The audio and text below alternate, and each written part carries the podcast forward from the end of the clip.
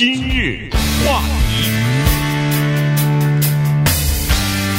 欢迎收听由中讯和高宁为你主持的今日话题。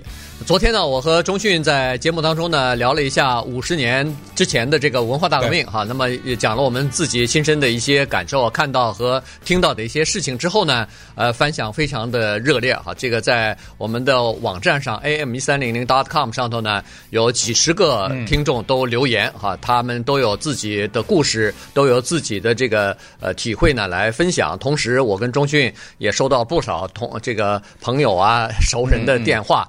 呃，都在包括我们电台的同事了，哎，同事啊，都觉得说，就显然这个话题呢，引起了很多人的，要不就是兴趣，要不就是回忆，要么就是共鸣、嗯、啊。所以呢，呃，趁这个机会呢，呃，中讯好像还有话没有没说完，所以咱们今天再来接着来吧。这个话说得完吗？你说对吧？这是说不完的，因为这个事情呢，其实在昨天我们讲的时候呢，是等于是昨天这个话题勾起了我们一些回忆啊，嗯、就是说这些回忆呢。平时就储藏在我们的这个记忆的某一个角落，但是昨天正好利用这个机会就勾了起来。然后我在这里呢，还真的挺有感想哈。我的感想呢是关于昨天的节目的感想的感想 是什么呢？我这里跟也跟大家分享一下，就是我和高宁认识这么多年，四分之一世纪，对不对？是啊，我们在各种各样不同的场合下，在各自的家里面。跟朋友相聚，在电台每天的这种见面啊，各种各样的机会，甚至是电台的员工一起出去旅游啊，或者是陪着听众旅游，各种机会跟高宁在一起相处。他昨天在节目里讲的他家里的这些遭遇，我是第一次听到。嗯，这个是这个是非有重大的意义。我告诉你为什么有重大的意义，就是。这是我第一次听到，而且我昨天也告诉大家，我们之前没有过排练，没有过对互相对笔记啊，或者说，哎，你要说什么呀？我要说什么呀？咱们平常没有这个。呃，顺便告诉我们的听众，我们平常从来也不对。对，所有的节目我们都是年头久了嘛，基本上就有这种默契。所以我昨天是实际上是非常的震撼，也是非常心酸的呢，在听他讲他的这一些故事，而且呢，我确实有一个。强烈的一个感觉就是，为什么我是在以这种形式第一次听到他来讲他的这一个这一段过去？就是这个过去是他已经忘了吗？肯定不是啊，这个永远不会忘记。问他为什么没有讲？那肯定只有一个原因，那就是这是他内心深处的一个痛点，这是一个痛处，对不对？在他记事这么清楚的时候，小学四年级都，家家里面发生这么翻天覆地这么大的一个事情，所以。最终呢，是以这种形式，就是昨天面对一三零零电台的听众的这种形式，把它转述出来。这个呢，真的是我觉得史无前例啊，是非常令人这个，我觉得这是令人值值得思考的一件事情。我后来我就想到侯德健的一个歌词啊，就有一个电影叫做《搭错车》呀，啊，对，啊，在那个里面就有一个歌叫《酒干倘卖无》嘛，呃，在那个歌里面有一个歌词，我觉得特别适用在昨天这个情况，叫做“从来不需要想起”，但是接下来一句是。永远也不会忘记啊！这这个歌词说的非常的好，就是一下就点到了这个这种刻骨铭心的记忆呢。我平时不需要每天见着人我就讲，见着人我就说，我也不需要把这个眼泪留给你看。昨天高宁尽管这个含着泪水哈，但是哎对，但是呢没有必要，因为这个泪都已经流过了哈。这个泪可能是迟到的眼泪，但是呢。他已经流过了，那么我们也是希望通过昨天的这个节目呢，把这些经历告诉那些来自于非中国大陆地区的人，以及我们的年轻人。我们这儿很多人在一九七六年文化大革命结束的时候还没出生呢。没错，还有一些来自于台湾啊、香港啊，他们呃这些听众或者是朋友，他们也没有经历过，只是看到过，所以跟。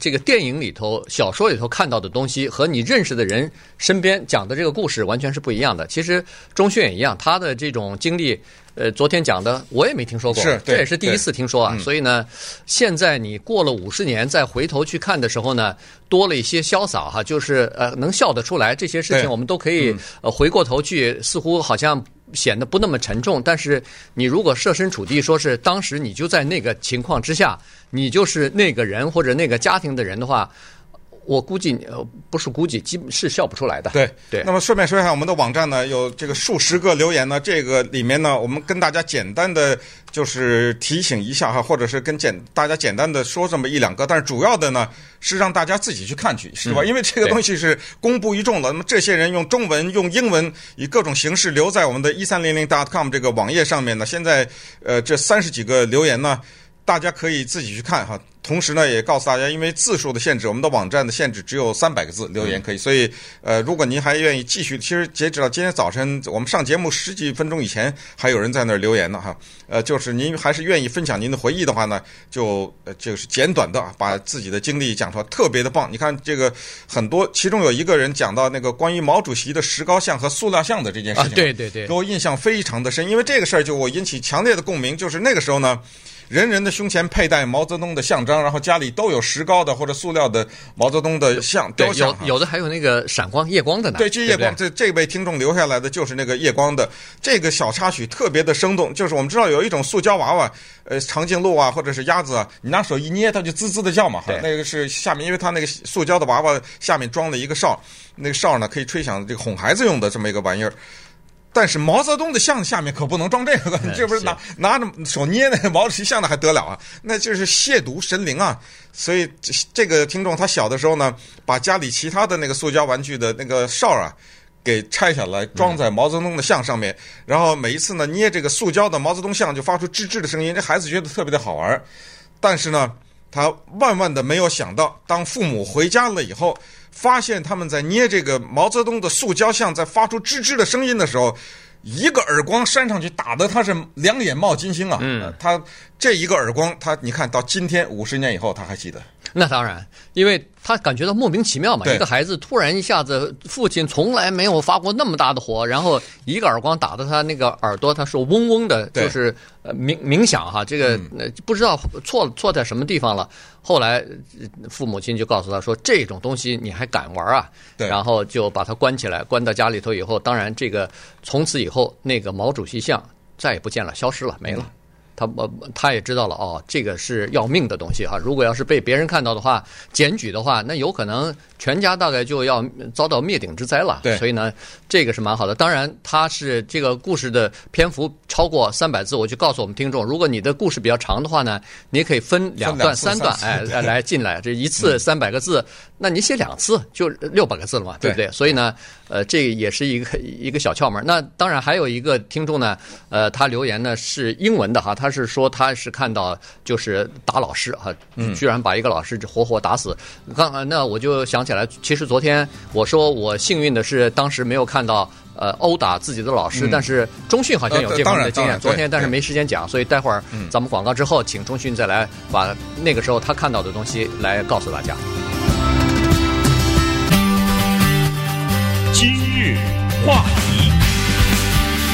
欢迎继续收听由中讯和高宁为你主持的今日话题。这段时间呢，跟大家一起来聊的还是延续昨天的话题啊，就是文革五十年。因为昨天呢，这个聊了这个话题之后呢，反响比较热烈啊，所以呃，各位听众如果有自己想要分享的故事或者是经历的话呢，可以上我们的网站哈，am 一三零零 dot com。上面有一个链接啊，你可以点那个就是文革我经历的一些事啊，然后你点进去以后呢，就可以留言在上头，那我们就会公布出来。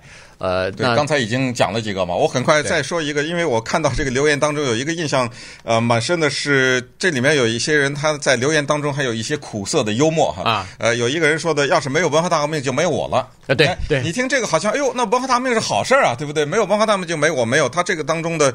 呃，真的是苦涩的幽默。他说：“为什么呢？因为那一年，我妈妈在那个时候的中国的女性，绝对的她所做的那个重活啊，跟男的差不多。嗯、就那时候我妈妈干什么呢？是到河里面去挑泥去，嗯，用那扁担挑泥呀、啊。那个是，这、嗯、是男壮劳力做的活。那个不，为什么这是壮劳力？因为那个泥，你首先把它铲起来。”那还有很大的力量啊！那泥那个泥很重啊，不是普通的土啊，你铲不起来啊。还有水，而且还带着水，非常重。啊，把这个泥铲到筐里面，然后用个扁担啊，一一前一后两个筐挑着。他妈妈一个三十岁左右的一个年轻的一个女性挑这个筐挑到什么程度？后来脖子和肩这个这个地方起了一个大茧子，那个茧子多大？像那个大肉瘤一样一个大茧子。嗯、那么那个时候呢，国家有个规定说，如果你是一个怀孕的女性的话，你就可以不用挑这个泥了，就是为了躲避这种艰苦的劳动。最后她就怀孕了。那个时候，这个她这个这女的这个这位女的听众叫 Pearl 哈珍珠。嗯那她有一个哥哥，就那个时候呢，就是说她的妈妈在二十三岁的时候已经生了一个男孩子了。嗯。那么那时候呢还没有计划生育，所以在她三十妈妈三十三岁的时候呢，生下了她。而生下她的目的是为了不要去再去挑那个泥了。嗯、这话是有道理，就是没有文化大革命就没有他了，没我，因为他妈妈不准备，原来不计划再生了。对。对所以呢，这个文化大革命倒反而呃多了一个这样的生命出来哈。对，他跟他哥哥就差了十岁。那当然，这个呃留言很多哈，我们就不一一的再讲了。大家可以自己分享，也可以上网上去看一看哈。这个每一篇留言呃说的都蛮有道理的，不管是英文的还是呃中文的都有哈，所以蛮不错的。那。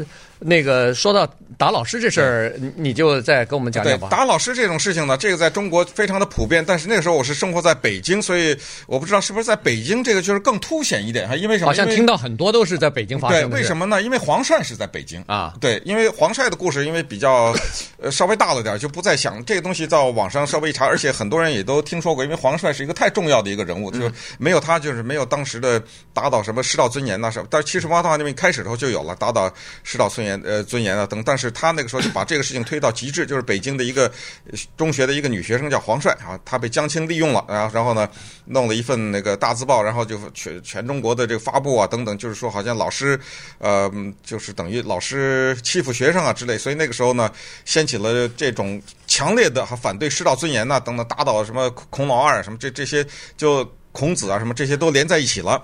实际上呢，我从文化大革命开始的时候，打倒反动学术权威啊，呃，什么斗这个教授啊，把那个教授啊或者老师啊，逼着是自杀，这个已经非常多了。因为什么？因为是这样的，就是我们在怎么说呢？就是我们普通人呢，在向权威挑战的时候，就是如果给我们一个机会，说我们可，比如说啊，你跟你爸爸的关系处得很糟糕，有一个机会说你可以打你爸爸，而且。你爸爸不许还手，那么假如一个人他很恨他爸爸的话，他就会去打，嗯，而且告诉你不犯错。同样，同样的就是为什么有时候我们骂名人，有时候会有一种莫名其妙的快感呢？啊，就在这儿哈，你你甚至可以把一个非常有名的演员，你骂他一句戏子，你好像心里找到一些平衡啊，都是这样。就是有的时候给你一个机会，呃，给你一个机会去挑战权威的话，那你会。得到一种解放，一种自由。那么当时打老师就这种情况，因为当时师道尊严的情况之下，老师已经完全没有地位了。对，这一点是打不打先不说，在全中国都没有都没有地位。那时候我在上中学，有个老师姓女老师，短短的头发，胖胖的，姓齐，中年，因为是中年，所以呢，她就是有点发福。嗯，下身就是臀部啊比较大，那给她起个外号叫齐大屁股。这个这个这个现在说了可能。觉得有点想笑哈，但是我们试想一下这个情况：这老师在上上课，拿着粉笔在黑板上写字，下面一个男的男学生，什么什么你妈，骑大屁股，嗯，对吧？就是不是悄悄就对着他，然后我就看着你，我我我嗯，什么什么你妈，呃，骑大屁股，我看着你，你干嘛？我看你干你干什么？你说这个女老师能干什么？什么也干不了，对对，然后她这女老师当然很生气了，她当然当就是说不不能说她她等待的就是这个老师的生气，嗯，等你生气了的时候，你就得你要不就是还嘴，要不什么上去就抽耳光啊，怎么样？你能怎么样呢？就是这种事情，当然还有男老师啊，有的时候那个比较厉害的那种男老师呢，尤其是我的印象当中有那个教体育的老师，哎。他会跟这个学生去，呃，有的时候甚至是动手。那动手，那就是学生几乎是等的，一拥而上啊，嗯，就是打啊。这个不能说是屡见不鲜，但是见过很多次。哦，我倒还好，没有没有没有见过这个。就是在学校里头见到打老师，呃，这个现象都没出现。因为我上初中的时候是在苏州了，我已经到了苏州了哈。小学五年级就去了苏州，所以后来我倒不是说苏州可能比较文明，据说苏州的武斗也挺厉害的，但是在我上的那个学校里头没有发生就是我没看到过打老师，但是你说批斗一下，呃，剃个阴阳头什么的，这个这个有过。那个比较早期了啊，我现在都说的是七十年，呃，也就是七零年以后了。我现在说的是啊，七零年以后在苏州就就没有这个那以后了。哎，对，那我我这个倒是没有了。对，你的年龄到七七零年才 才开始中学嘛，哎，才开始上中学嘛，所以七七七三七二七三七四什么之类的这种啊。哦，那么晚了还有啊？对对对，七三七四。哦，因为那个时候的学校里面的，尤其是中学生，是所谓的这个流氓集团比较多嘛。啊，对，那个时候就是大家呃，也也没什么可学的呀，对不对？那就是一些流氓就打，就除了学生之间打架以外，那老师也是其中的一个目标啊。还有包括我们那个网站上留言那个说上呃考试交白卷这个事情，也是跟一个叫张铁张铁生的人有关。对，这个呢，我也。有亲身的经历，这个亲身的经历还不是别人，就是我。啊！我就交过白卷，就交过白卷，就啊，学习张铁生啊，啊，就学习他，就有一次考试啊，数学我记得很清楚，数学老师发了发了卷子发发给我，我拿着个卷子把我的名字写着，站起来就交了，特别骄傲，嗯，特别的自豪的就交了，交了老师，哎，我是我交了白卷，但人别人没交啊，嗯，这不是所有的人都交啊，别人没交，然后老师走走走，带到那个。个一个什么教教务长什么之类，反正就这种办公室里面有一个男，我们的这个呃数学老师女的带的那个男老师呢，那男老师说的话我到现在还记得，他跟我说啊，他说你知道怎么驯马吗？啊，我说我不知我我我可能也没说话。他说要驯马那个打鞭子打的时候就照他那个什么耳根子上抽，啊，要要要驯服的话疼是吧？要抽那个马的耳朵的那个根儿那个地方猛抽啊。他就说了这个话，他就走了。他就是那意思，就是你自己体会去吧。嗯，如果你再怎么怎么着的话，就抽你了。呃，他那个抽当然不是抽耳朵，就是说我可能有办法治你，就大概就类似这种话。以后你就再没交白卷了，也就没交过。啊，呃，难怪那个中训的数学比较差，对，就是跟那时候 交白卷有关系。对，就是就是这个原因。当然呢，这个呃。文文化大革命呢，是给我们留下了刻骨铭心的记忆哈。那么，稍等一会儿呢，我们跟大家回忆一下，有一个事情叫做这个上山下乡啊。啊，对，这个事情跟大家讲一下。同时呢，也希望这个大家注意听呢，在今天的节目当中，要给大家介绍一本非常重要的一本书。也就是说，你要想了解中国在一九四九年以后的各种各样的运动、各种各样的变迁，那这本书我不得不说是非看不可。今日话题，欢迎继续收听由中讯和高宁为您主持的《今日话题》。这段时间呢，跟大家讲的是文革五十年啊，这个还是有很多的回忆、呃。那么。呃，我昨天说过了哈，父亲这个被打倒以后呢，住牛棚。那有的时候呢，下放，他所谓下放也是下放到自己的电建工地啊，在各个县里边，比如说盖电厂，因为呃山西出煤嘛，所以那个发电厂比较多，小的这种发电厂比较多，所以他即使是呃带罪下放呢，也就是到工地上头去帮着一块儿去呃这个盖电厂啊什么的哈。他因为毕竟是技术权威嘛，所以有的时候还可以指导指导，尽管你没有任何的职务。可是，有的时候还可以出谋划策一下。嗯嗯、那中训家不一样了，他们家这一下放啊，从从北京一下就跑到河南去了。对，中间还绕了一下啊。对，因为 一九六九年的时候呢，因为考虑到要跟苏联开战啊，所以当时呢，林彪有一个所谓叫一号命令，就是把中央的一些国家的机关的干部呢，下放到中国的一些其他的地方去，呃，疏散。那个时候叫。所以我们家呢，从一九六九年的时候，我九岁，我的这个双胞胎的哥哥哈，还有一个大哥呢是。十四岁哈，当时呢就开始了这样的一个奇怪的一个旅程，就是我呃，首先是我爸爸，因为被关了牛棚嘛，嗯，对，就是反革命哈，对，关了牛棚以后呢，他先给送到哈尔滨这个黑龙江啊，哈尔滨的那个山上去，一个山叫帽儿山啊，呃，帽就是那个帽子的帽，帽儿山，呃，还是猫，我现在记不清楚了，但应该是帽帽儿山，送到那儿去叫先遣队，到那儿去干活去啊，然后接着呢。把我妈也派去了，所以从北京就到了黑龙江。然后呢，你们全家都去了。对，现在的问题就是这样，就是我爸爸一头下到这个地方，我妈妈一头，就是他们都下到这个叫帽儿山地方，但是夫妻绝对不能见面啊。呃，他是在不同的地方，所以这就是一家人分成两个了吧？然后我哥哥十四岁，一个人留在北京，哦，一个人留在北京的这个家里面。呃，那个时那个时候，我你们试想一下，一把一个十四岁的孩子扔在这儿，而且。未来你在这儿待多久完全不知道。不知道。你这个洗衣服、吃饭，你你就想吧。这这个我时间的原因我们就不说了。然后我们和我哥哥双胞胎这两个九岁的孩子放到了我舅舅家，就是妈妈的哥哥家里面，在哈尔滨。所以呢，在哈尔滨呢，我就在那儿开始了这样的一种一家就分成四份了。嗯。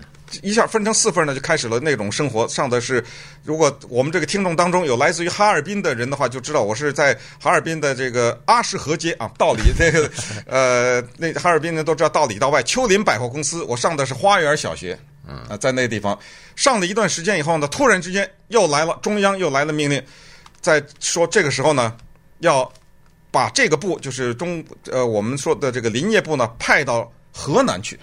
嗯，下放到河南去，把这些干部，这个呢又是一个家庭的颠沛流离。因为你想想，当我们去到东北的时候，是不知道会不会回到北京的，嗯，是不知道的。所以可能让你待十年，也就是十年了，对不对？所以那个时候，当我记得那个麻袋啊、什么打包啊、什么这些历历在目，坐火车什么都历历在目。然后又从这儿又再搬到河南去，那个时候呢，家庭团聚了。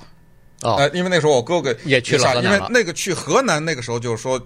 应该是永远不会回来了，就全家举家就搬迁了。对，于是呢，就来到了这个中国的河南省，呃，许昌市鄢陵县张桥公社老张桥村第六生产大队。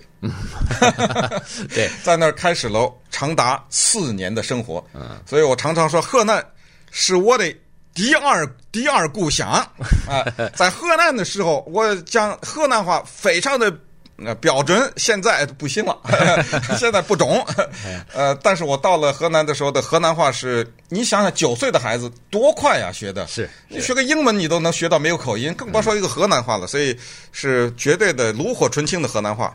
对，但现在不行，现在太多年没用就忘了。不过不过这这段我倒是听过啊，他的这个中训去河南这段呢，我们都知道原因，就是说他在那是二零零几年，你你我又回去过了一次，四十年以后我又回去重返重返河南，他的那个当时就是在那儿的第六大队是吧？对对，第六生产队那个老家，然后还和当时呃这个在一起呃一个村子里头生活过，当年同学哎同学呃和那个村子里边的那些村民、嗯、对。呃原来都是。差不多大的，但是现在那人看上去像那个钟迅他爸一样，那么那么老。那种我的我我在河南的时候，小学三年级。嗯，等我要去河南以前，就几经辗转找到他们的电话。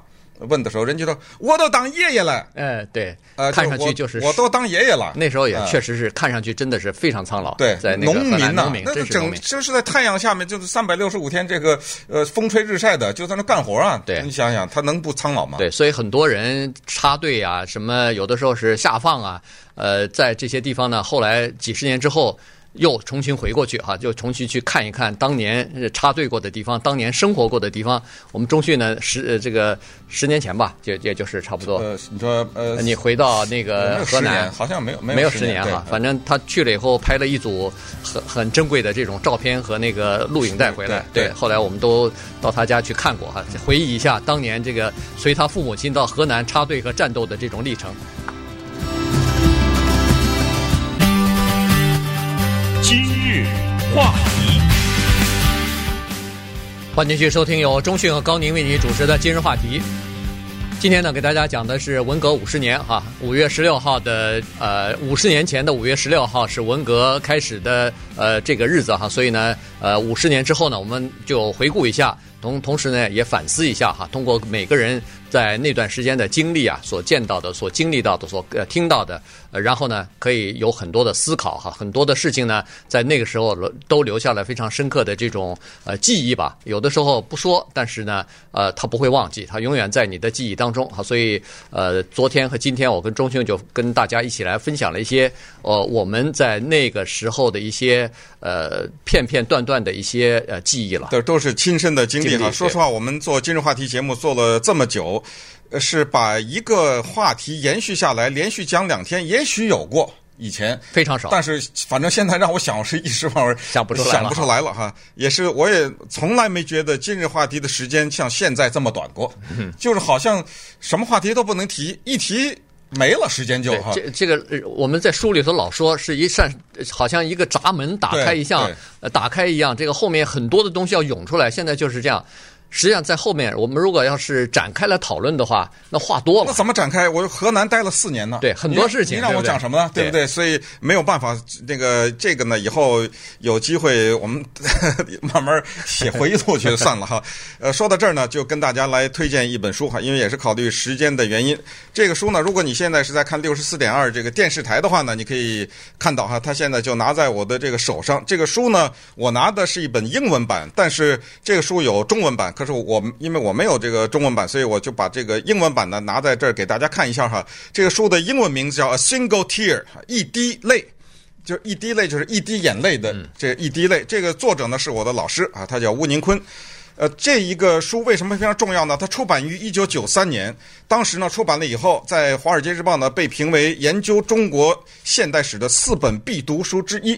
呃，直到今天呢。这本书在要研究现代中国呢，也是有非常重要的，这绝对是一个非常重要的一个资料。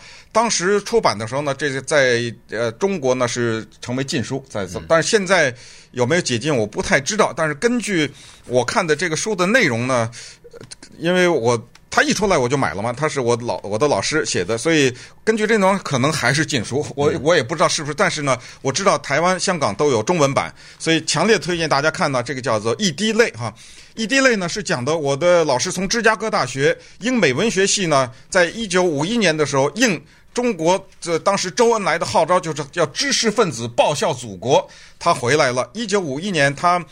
再差那么几个月就要拿到博士学位，他连博士学位都放弃。那时候满腔的热情，多爱国啊！对，抱着满腔的热情回到中国，他说：“我一定要就是报效祖国的这种心态就回到了。”没想到在不到两年的时间，他的生活就翻天覆地的变化。在接下来的从一九五三年开始的二十年里面，几乎都是在监狱当中度过的。